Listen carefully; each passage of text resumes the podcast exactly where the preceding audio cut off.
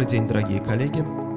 С вами подкаст «Недвижимая экономика». Меня зовут Денис Соколов, и сегодня у нас очень интересный гость Куба Снопик, урбанист-архитектор из Польши, который провел неделю в Ташкенте, и я очень рад, что у нас есть возможность послушать настоящего профессионала, послушать его мнение о, о том, что происходит в этом городе.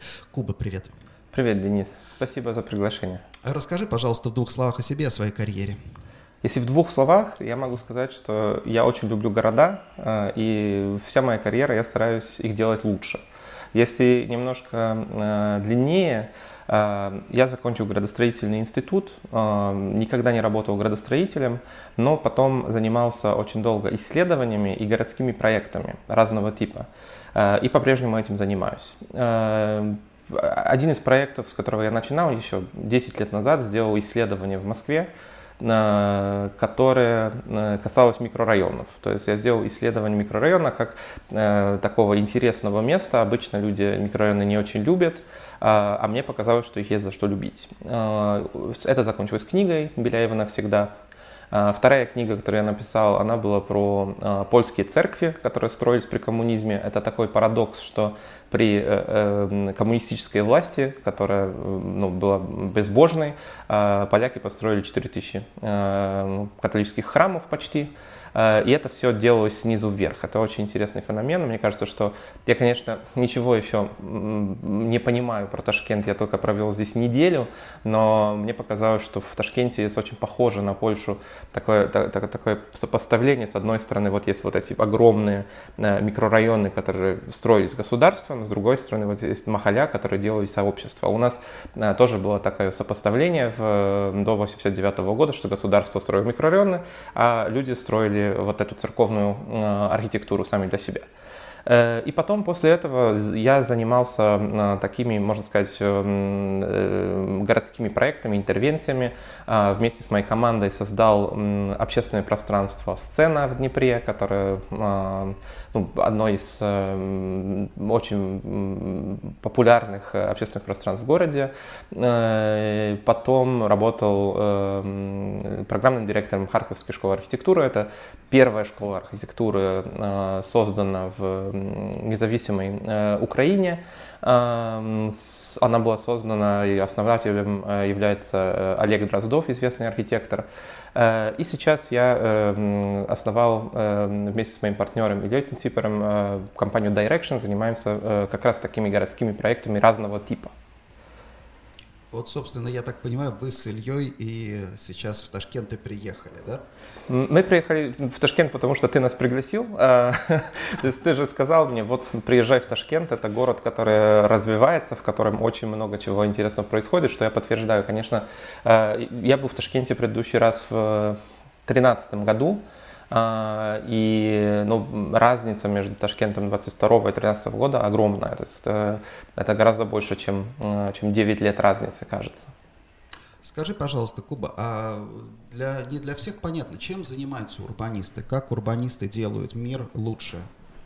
Ты знаешь, я очень люблю такой жанр. Книги, которые никогда не были написаны, но кто-то должен был их написать. Одна из этих книг э, «История урбанистики. Э, вообще непонятная. Очень многие говорят, урбанист, градостроитель одно и то же. На самом деле это противоположность. То есть э, градостроительство это такая, можно сказать, довольно старая дисциплина, э, наука, как строить город. Это как бы имеет свои корни в модернизме, э, где ну, люди считали, что город можно построить, это, это, это как некий механизм. Можно собрать кучу инженеров, и эти инженеры посчитают потоки, посчитают, сколько нужно жилья, посчитают, сколько нужно чего, просто это нарисуют, потом приедет строительная техника и все это построит. И так строились города в очень многих странах. Э, это как раз период модернизма, там 40-е, 50-е, 60-е, 70-е годы. Э, и в 60-е годы в Америке произошло что-то очень интересное. Э, оказалось, что вот этот подход сверху вниз имеет свои плюсы, но имеет тоже и минусы. И тогда во время перестройки или, или постройки огромной автострады через Манхэттен появились местные активисты. Э, лидер этих активистов это журналистка Джейн Джейкобс, которые начали против этого протестовать. Она, она говорила, вы строите автостраду, на самом деле вы уничтожаете сложившееся сообщество. То есть, условно говоря, э, можно бы сказать, если бы кто-то строил автостраду через Махалю, это была бы та, та же ситуация. Она говорит, вы строите парки, но уничтожаете, уничтожаете зелень. И с этого появился, появилось такое движение, с одной стороны, активистов, с другой стороны, людей, заинтересованных городом, э, локальной политикой, э, которые э, противопоставляются вот этому градостроительству и как бы защищают интересы тех, кто там живет. Эм, и мне кажется, что это какая-то очень интересная динамика. Вот урбанистика живет уже, ну, существует уже 50 лет, и в каждом городе, который бурно развивается, появляются вот одни и те же проблемы. Да? С одной стороны, хочется построить очень много жилья, потому что, не знаю, люди едут в город, и этого жилья нужно очень много, нужно это делать быстро, поэтому это сверху вниз. Но с другой стороны, где это строить, не будет ли уничтожаться что-то важное. Вот и тут как бы урбанисты иногда защищают, иногда перенаправляют, иногда дают какие-то э, идеи. Э, вот такого жесткого противопоставления больше нет, но это просто другая оптика. Одна оптика – это оптика, можно сказать, организации, э, которая что строит, а вторая оптика – ну, а давайте посмотрим на это глазами человека, чтобы убедиться, что тот продукт, который строится, он правда качественный, что там действительно как бы будет все, что, что людям нужно. Вот я здесь нахожусь, наверное, немножко на, даже не то, что немножко, на противоположной стороне. То есть uh-huh. я представляю девелоперское инвестиционное сообщество.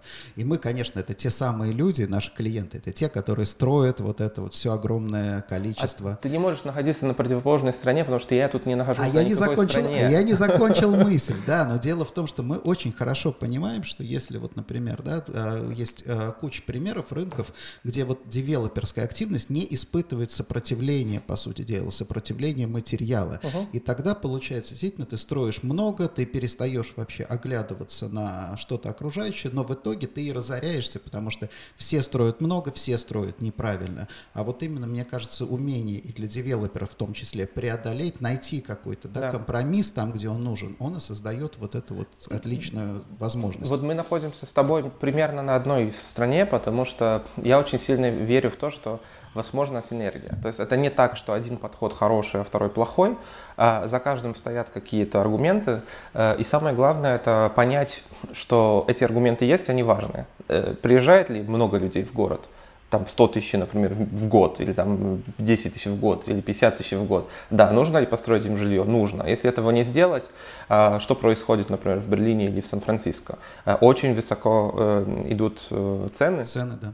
Поднимаются цены, потому что ну, просто э, если предложение не меняется, спрос как бы вырастает, ну, это просто неизбежно. С другой стороны, если где-то есть какая-то ценность, надо ее оставить. Если можно сделать э, большой проект человеческим, надо его обязательно сделать человеческим. То есть как бы это одно другого не исключает. Это, да, это, две это, оптики, которые дополняются. Как весы именно. Угу. Да? Когда, когда есть перекос в одну или в другую сторону, конечно, всегда становится хуже. Скажи, пожалуйста, а ты провел неделю в Ташкенте. Твои вот профессиональные впечатления? После недели не может быть никаких профессиональных впечатлений. Я занимаюсь э, в том числе проектированием и исследованием. Я понимаю, что чтобы сделать хороший проект, нужно хорошо понять как бы, вот этот объект, который проектируешь, и исследование оно занимает время. Поэтому профессионального мнения у меня сейчас не может быть. Но есть э, эмоциональное, э, личное. И эм, я не знаю, как это сказать, но можно сказать на самом деле напрямую. Я, в Ташкент влюбился, это второй раз, потому что первый раз я приехал в 2013 году, э, и тогда то, что меня поразило, это, можно сказать, вот э, Просто, просто как форма мне этот город понравился. Я подумал, ну, интересно, да, это довольно интересный масштаб, э, такой, типа, человеческий. С другой стороны, э, вот эта советская застройка, Махаля, все это, все это интересно. Ну, это, мне понравилось как форма. В этот раз э, поменялась совсем политическая, экономическая ситуация, э, и я понял, что вот этот город, э, он мне нравится как место. А, форма, она как бы где-то на, на, на, на фоне находится. А самое главное, что тут очень много жизни, тут очень много оптимизма, а, как мне показалось. Это, естественно, как бы мое ощущение, но у меня есть такое ощущение, что я приехал в очень самоуверенный город, который с оптимизмом смотрит в будущее, где примерно все люди, с которыми я общался, а, думают, завтра будет лучше, чем сегодня, мы идем в эту сторону, мы хотим это все делать. А, и э, ну, это, это впечатляет, потому что на таких э, городов э, с оптимизмом не так много. Дальше я... А есть какой-нибудь, какой ты еще можешь город назвать с оптимизмом, в котором сейчас есть я оптимизм? Я сейчас к этому вернусь, но я хочу сказать самое главное. Мне кажется, что э, то, что меня больше всего впечатлило, э, что произошло между тем моментом, когда я был в Ташкенте в 2013 году и сегодняшним днем, очень сильно поменялась вообще вся повестка в мире в современной урбанистике архитектуры. В 2013 году можно сказать, что все были очень сильно озабочены комфортом. А, то есть в Америке, в России, в Европе а, еще существовала такая парадигма, что если мы проектируем город, он должен быть комфортный для всех. А, он должен быть, там, транспорт должен быть пунктуальный, общественное пространство должно быть как бы суперкомфортное, там, ритейл должен быть такой, что легко в него попасть. Это была некая такая доктрина, которая еще там типа с 90-х годов просто осталась. Мне кажется, что сейчас абсолютно самое главное – это экология, это изменение климата. То есть как бы никто в никакой стране, которую я знаю, не занимается ничем другим. Архитекторы думают, как сделать их здания более энер... эффективные с точки зрения использования энергии. Урбанисты думают, а как сделать так, чтобы сохранять максимально э, зелень, воду и так далее, и так далее. Э, и это просто единственная тема, которая есть. И с этой точки зрения очень интересно смотреть на Ташкент, потому что э, город, который находится в таком климате, зеленый, очень много воды, в нем можно дышать. Э, и э, когда ты ходишь по Ташкенту, ты понимаешь, что это все было спроектировано человеком. Это не случайно. Вот эти каналы, э, это зелень вдоль, каналов, э, зелень вдоль, дорог, тень микроклимат, все это было спроектировано человеком. У нас произошла, я вообще из Варшавы, у нас в Варшаве э, недавно произошла очень интересная ситуация, что лет 50 все говорили про архитектуру. Все архитекторы, все э, чиновники говорили, вот надо, надо сохранять архитектуру, надо строить новую архитектуру, нам не нужна новая архитектура, хотим небоскребы, не хотим небоскребы, но все были сосредоточены на зданиях. И из-за вот этой климатической повестки а, вдруг интерес а, к зданиям стал меньше, а, а гораздо больше все интересуются зеленью. И вдруг оказалось, что историки открыли архивы, исследователи начали этим заниматься, делаются выставки. Оказалось, что в 60-е 70-е годы у нас было огромное, огромное движение в архитектурных бюро ландшафта, проектирования ландшафта. Исследователи открыли э, новых героев, новые героини, э, архитекторов, архитекторы, которые в 60-70-е годы проектировали парки, проектировали э, аллеи, проектировали воду, как бы все эти вещи, которые, ну, просто мы думаем, что это дано, да, это, это ну, как кто это, кто это занимается.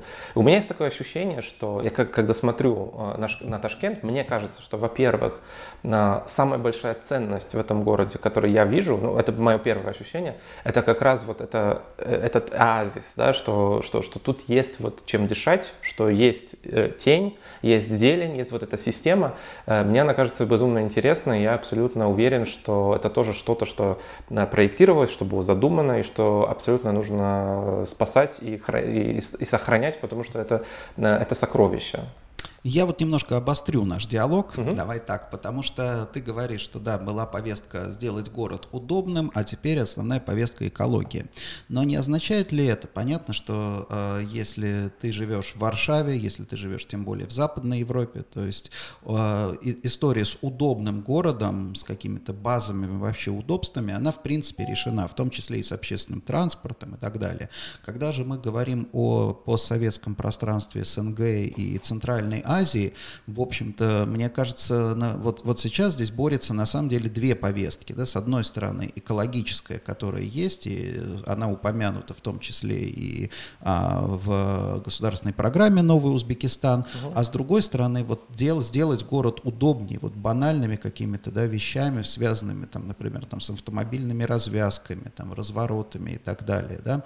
Вот э, скажи, пожалуйста, все-таки э, можно это как бы последовательно идет, то есть сначала ты делаешь город удобным, потом разворачиваешься в сторону экологии, или это можно делать параллельно? Это, это интересно, вот, что ты именно так это сказал, потому что э, это как с градостроительством, э, градостроительством и урбанистикой.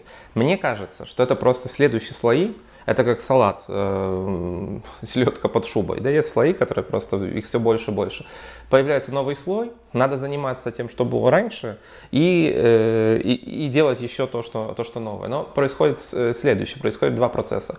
Первый процесс, что люди, которые принимают решения, могут сосредоточиться и инвестировать свою энергию в какое-то одно место, поэтому всегда есть какой-то перекос.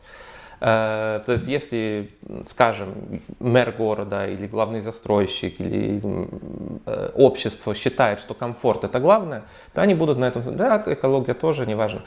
Э, поэтому всегда есть какой-то перекос.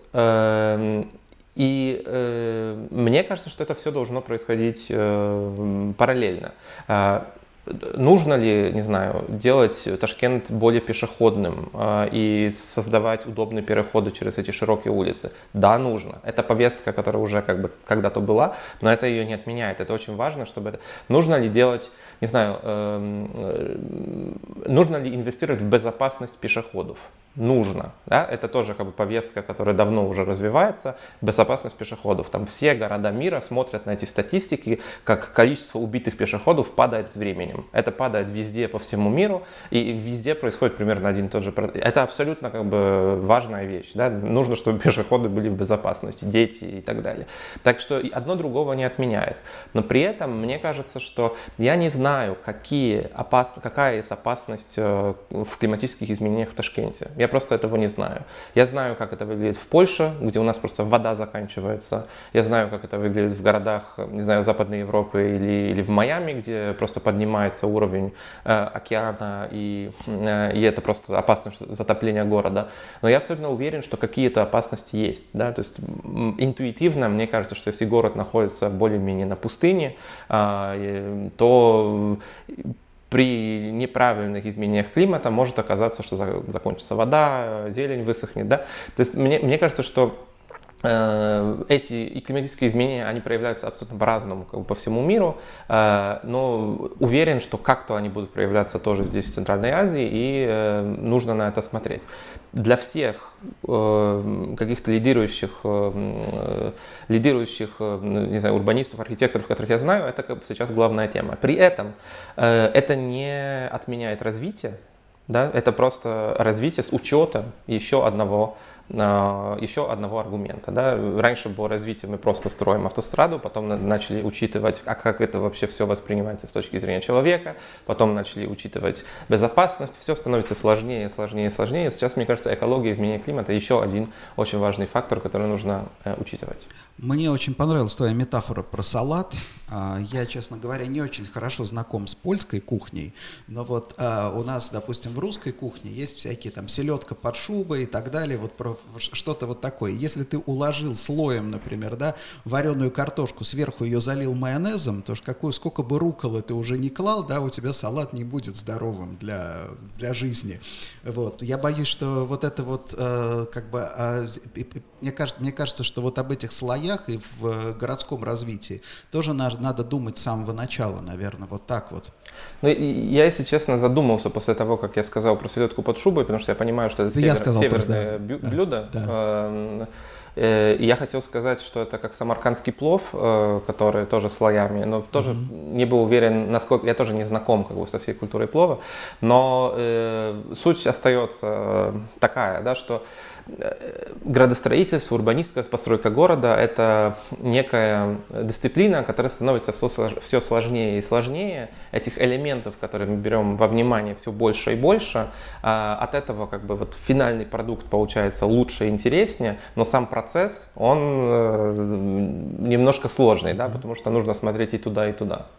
Скажи, пожалуйста, какие риски вот сейчас ты видишь э, для Ташкента? Понятно, что ты не так долго, не так много провел, э, не, не такое большое время провел в этом городе, и тебе, конечно, как настоящему профессионалу, чтобы сделать выводы, нужны, нужно проводить исследования, угу. но в целом вот какие-то зоны ты можешь обозначить?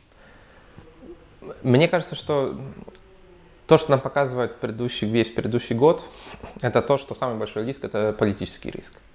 То есть политические риски всегда есть, э, и это никто не отменяет. Для самого города, э, если смотреть просто как, как урбанист, как человек, который просто смотрит на город, э, как я уже раньше сказал, моя интуиция, это, это не исследование, моя интуиция подсказывает мне, что самое главное, что тут сейчас нужно, наверное, беречь, это как раз зелень, вода.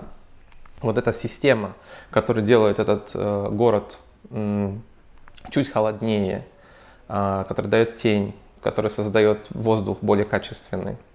Я не смотрю на зелень чисто эстетически. Конечно, мне нравятся эти аллеи, которые с, э, с деревьями, но мне кажется, очень важно понимать, что это имеет свой функционал. Э, я, я считаю, что это как бы главная вещь, если, я, если бы я был каким-то, как сказать, главным архитектором города, я бы, наверное, в эту сторону посмотрел как самую главную.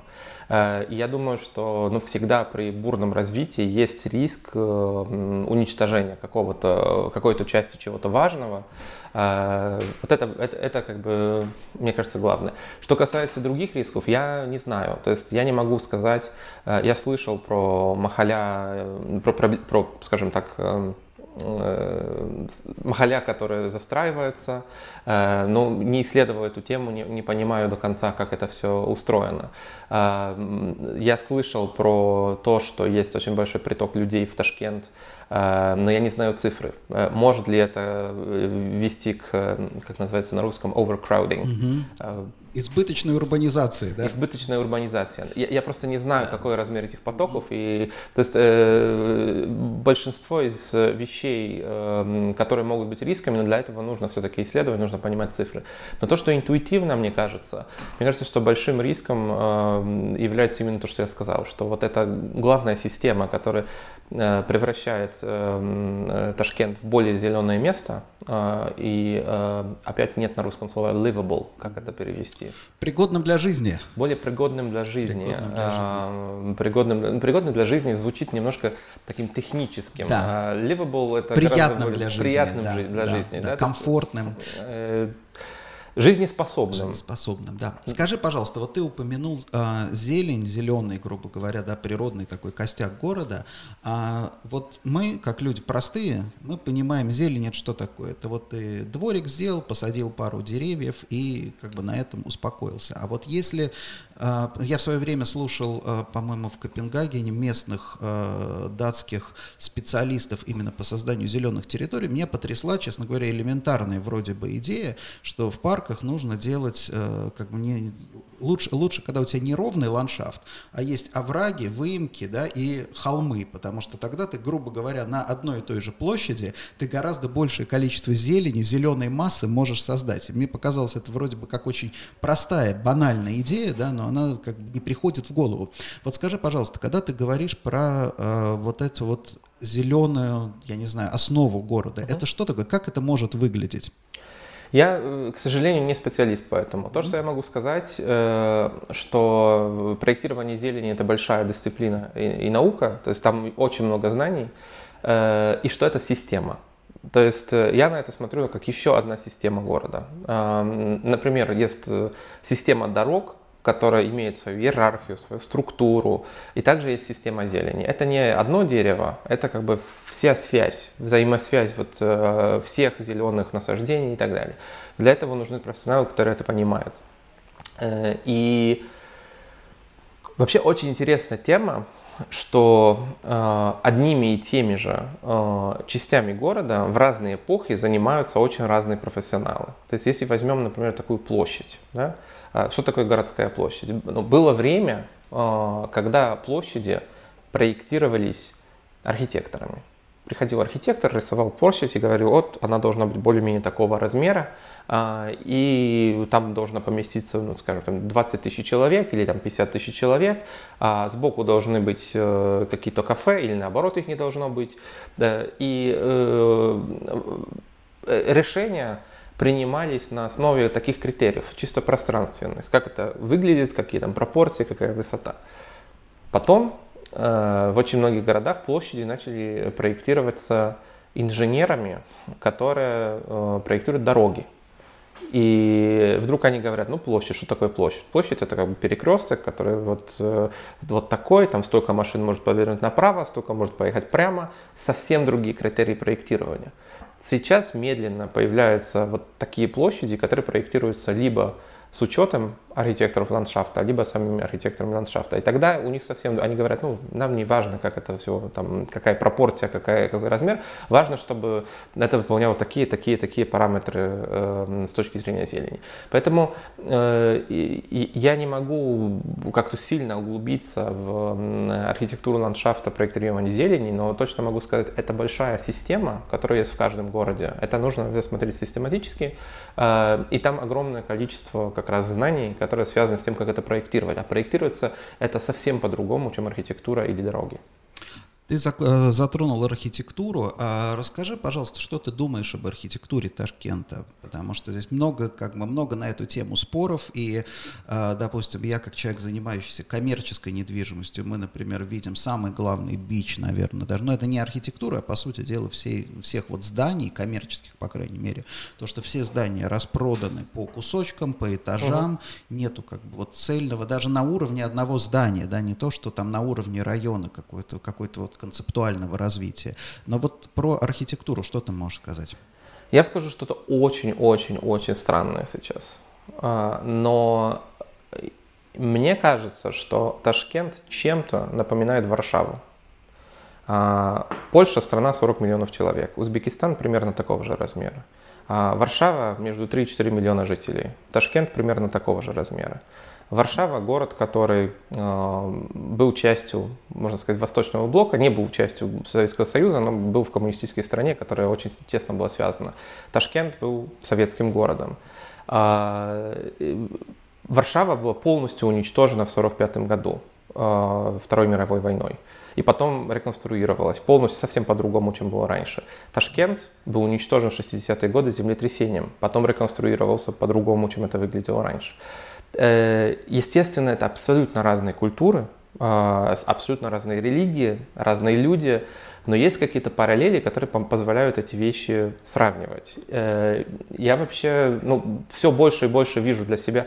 Мне, кажется, может даже самый главный, э, самое главное сходство заключается в том, что эм, ты спрашивал, какой еще город как бы про оптимизм, Варшава тоже. Да? То есть мы считаем, что никогда в истории, а у Варшавы 500 лет истории, по-моему, э, этот город не был настолько красивым и богатым, как сейчас. Э, я услышал очень похожее мнение от э, знакомого узбека здесь, в Ташкенте, что это лучшее время в истории будет только лучше. Я не знаю, насколько это распространенное мнение, я сужу только как бы по тому, что услышал одно, но мне кажется, что между этими городами есть параллели. И как я отношусь к архитектуре Ташкента? Э, я отношусь к ней с огромным уважением, э, потому что я понимаю примерно, какие могут быть эм, разговоры про, него, про, про, про нее. Скажи мне, насколько я не прав. У нас, например, в Польше была огромная дискуссия по поводу, э, по поводу коммунистического наследия. Это наше или это не наше? Есть такая дискуссия в Ташкенте? Честно говоря, я не знаю. Нет, непонятно. Ну хорошо, но у нас как бы это была важная дискуссия, как к этому относиться. А, потому что, с одной стороны, как бы, ну, это, там живут люди, там как бы своя культура, это, мы это сами строили, но как бы это все делалось по советскому образцу. Э, и это проблема, да, или там как относиться к символическим зданиям э, э, советского периода, то есть сносить, оставлять, как бы, что вообще с этим делать.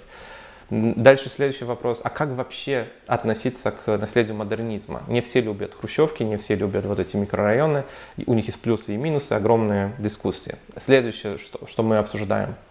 Вот приходят новые девелоперы и застраивают старые места. А, вот там как бы были э, какие-то старинные здания, а вдруг как бы появляются здания новые. Следующая проблема, которую мы обсуждаем, а, небоскребы. Я, я вижу пока только один, да, очень. Это в Ташкент-Сити только. А Ташкент-Сити да, да, только один. Но у нас, кстати, небоскребов 20 или 30 э, очень высоких зданий. И тоже как бы это хорошо или плохо. Мы европейский город или нет? Мы хотим высокое здание или нет? Я подозреваю, что очень много из этих дискуссий либо происходит в Ташкенте, либо не происходит в Ташкенте. Как я на это смотрю, э, мне, э, мне Ташкент очень нравится как город. Э, я его воспринимаю в первую очередь не через архитектуру, а через городскую культуру. Огромное количество людей на улицах, культура еды, это вообще очень интересно, что культура еды – это что-то очень важное в городской культуре, э, и это есть не везде, это очень мало где есть. Э, и если ты живешь в стране, где есть культура еды, ты же это не замечаешь, да? ты, ты, ты не понимаешь, что это что-то особенное.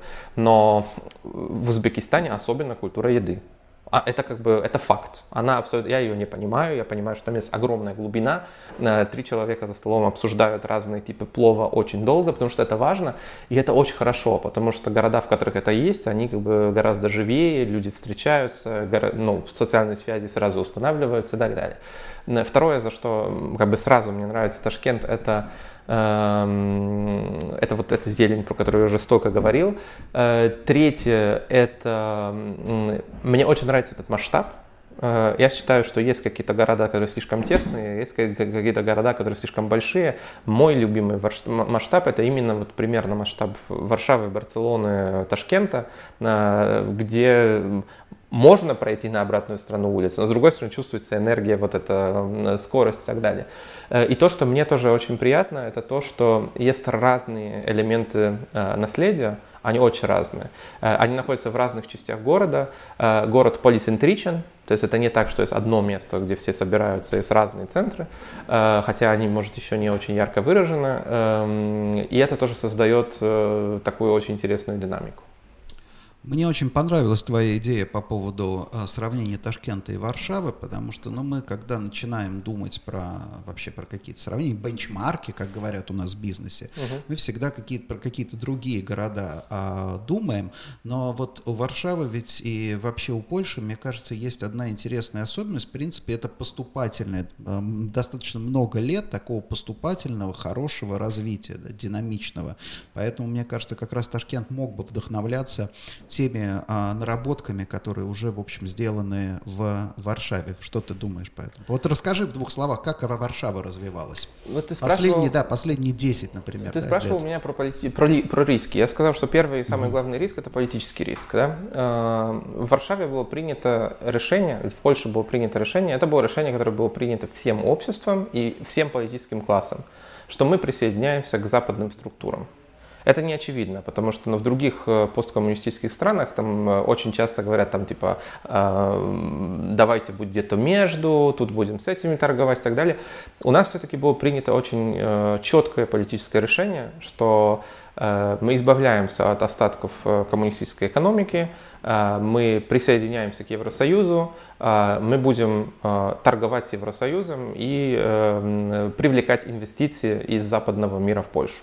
То есть 30 э, лет не было связанных с этим политических рисков. То есть не было так, что следующая партия выиграет выборы и решит, ну давайте тогда мы сейчас будем с Китаем, или мы сейчас будем с э, Швецией. Э, ну, хотя Швеция тоже, это Запад, это, это идиотский пример. Но мне кажется, что это очень важное, эм, очень, очень важное решение. И потом действительно 30 лет Польша непрерывно развивалась. Развивалась, что это значит? Э, принимались западные инвестиции, строились заводы, строилась индустрия, на самом деле, что очень важно, да, что большая часть польской экономики это индустриальное производство, что довольно стабильные рабочие места. Развитие происходило не в одном месте, а есть несколько, 5-6 городов, которые притягивали все эти инвестиции. Так что Варшава не единственный город, который, который очень сильно изменился. И параллельно, мне кажется, еще очень-очень важная реформа, которая произошла Э, в 97-98 году это была реформа самоуправления. То есть очень много власти а, было передано вниз. А, и была создана такая структура, что за некоторые э, такие стратегические решения отвечает государство, а за все, что связано с городами, отвечают местные самоуправления. Э, и иногда это очень сложно. Там Варшава, по-моему, разделена на 15 или 16 муниципалитетов. Они там все друг с другом не очень сильно координируются. Но зато власть очень близко к людям. А, я думаю, что опять в Узбекистане это понятие очень понятное, да, что, что есть как бы свое сообщество, которое решает какие-то вопросы. Эм, и это привело к очень хорошим результатам, потому что, ну, как бы, если в данном муниципалитете живет, там, не знаю, 100 тысяч человек, то примерно каждый может высказаться, понятно, как бы, что данный политик, каждый политик знает, э, что от него ожидается, что эти, чем эти люди живут, какие они. Э, если это миллионы, то это уже, э, уже, уже теряется. Вот да, так. вот здесь э, я хочу добавить пару слов. Ты упомянул про западные инвестиции, угу. и э, здесь очень характерна статистика, например, да, до 2014 года в Россию, например, э, в, только в недвижимость, в коммерческую недвижимость в год приходило где-то 8-9 миллиардов долларов инвестиций в коммерческую недвижимость. В Польше тогда было по, порядка 2 миллиардов. Теперь, если мы посмотрим статистику прошлого года, то наоборот, Польша это 9 миллиардов, Россия это 2,5 миллиарда, да, потому что для западных инвестиций вот вроде бы, да, кажется, что а, там рынки маленькие, не, незначительные, но с другой стороны, вот, допустим, да, Польша и Варшава с точки зрения, опять же, как вот как именно как инвестиционный рынок коммерческой недвижимости прошли какой-то совершенно колоссальный, а, фантастический путь. Но я, я буду очень рад построить какой-то мост э, между Варшавой и Ташкентом. Я точно как бы поговорю с моими знакомыми друзьями э, из сферы недвижимости в Варшаве, чтобы они, ну, то, чтобы тоже их заинтересовать городом. Что мне кажется, что правда есть какие-то не на уровне э, очевидном, но есть какие-то концептуальные связи. Да? Нам тоже очень было сложно в какой-то момент, э, когда всегда хочется с кем-то сравниваться. Э, ну, как бы, а, а Варшава на что похожа вообще? Можем ли мы как бы с Копенгагеном сравниваться? Ну, типа можем, размер похож, но там совсем другая структура города, совсем другая история, город старинный, не был уничтоженный, да, там все застройка 19 и старше, 19 века и старше, э, и это как-то не очень помогает тебе, да, ну, ну, как бы, ты, ты привозишь вот эти примеры, и что, что тебе с ними делать, если у тебя совсем другой город. Мне кажется, что на каком-то, э, это всегда очень э, полезно, чтобы иметь какие-то ориентиры. Вообще в Европе есть такая, я не знаю, есть ли это в, в, здесь в Центральной Азии, в Европе есть такая очень популярная штука, называется города-побратимы. А, эти города-побратимы, они просто какой-то город или городок выбирает себе другой городок, который чем-то похож. Чем-то. Вообще непонятно чем. А, и начинает с ним дружить. Как эта дружба выглядит? Она выглядит так, что просто чиновники с одного города едут в другой, и спрашивают, а вы как, вот это вы как сделали? А, ну мы вот так и так. А, а, хорошо, давайте, приезжайте к нам, покажете. И очень много инноваций на таком локальном уровне. Оно делалось именно через эти города-побратимы. Это, это вообще очень смешно иногда. Ты едешь через э, всю Европу, въезжаешь в какой-то маленький городок, и там список 16 городов-побратимых из всего мира. Думаешь, а чем они занимаются? Что это такое? Это очень интересный механизм как раз передачи опыта между чиновниками, э, которые, которые просто учатся какими, каким-то каким-то вещам, которые им именно нужны. И потом этот опыт, по сути дела, транслируется в какие-то конкретные, в общем-то, может быть, маленькие вещи, но из которых складывается большое, правильно? Да, да, да. Я очень верю в такие маленькие вещи, потому что, э, ну, как бы есть какие-то большие жесты, большие решения, которые идут сверху вниз, э, а эти маленькие решения, они тоже очень, очень нужны, очень важны, чтобы, э, чтобы именно как бы на локальном уровне тоже можно было передавать какой-то опыт. Скажи, пожалуйста, вот что бы ты сейчас, как, э, опять же, как урбанист, как архитектор, посоветовал городским властям, на что обратить внимание в первую очередь? На систему зелени, на деревья.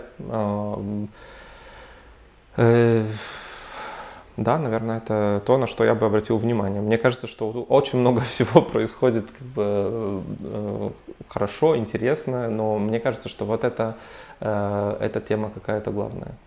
Я повторяюсь. Да, да, но это теперь понятно, что это самое важное. И последний тогда к тебе вопрос. Скажи, пожалуйста, э, вот Ташкент через 10 лет, каким ты его видишь? Куда бы ты хотел приехать? Ну, я, конечно, оптимист, э, поэтому я нарисую такую картину, которая положительная, да. Ну, естественно, город, да, прогноз желаемого будущего. Прогноз всегда, жел... да. через 10 лет это 33 год, да. да?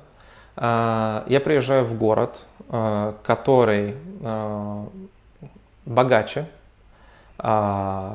который еще более самоуверенный, который разговаривает больше с людьми, которые приезжают. То есть есть больше мест, которые рассказывают про Ташкент. Есть больше мест, не знаю, книжный магазин, в котором можно купить книги про Ташкент.